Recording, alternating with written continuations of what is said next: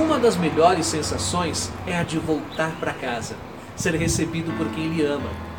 Eu me lembro do tempo que eu ia para a escola e quando eu voltava, o meu gato ele já me recebia no portão. E quando eu chamava, ele miava para mim, que era para eu carregar-se para dentro do quintal. Mais ainda é ter mãe, pai, seu parceiro ou parceira e os filhos te aguardando. Um abraço, um beijo, um prato de comida quentinho e um interesse pelo seu dia. Esse é o verdadeiro lar docilar. Eu sou Renato Silva, porque inovar e motivar é preciso.